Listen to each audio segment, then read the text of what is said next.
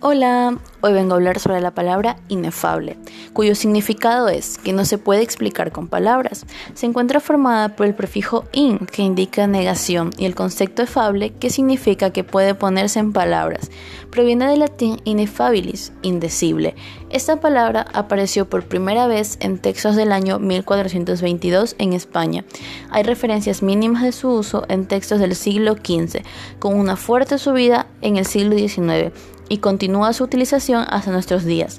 Esta palabra ha tenido 256.543 consultas en el Diccionario de la Lengua Española y fue incluida en el Diccionario de la Real Academia Española en la edición de 1780.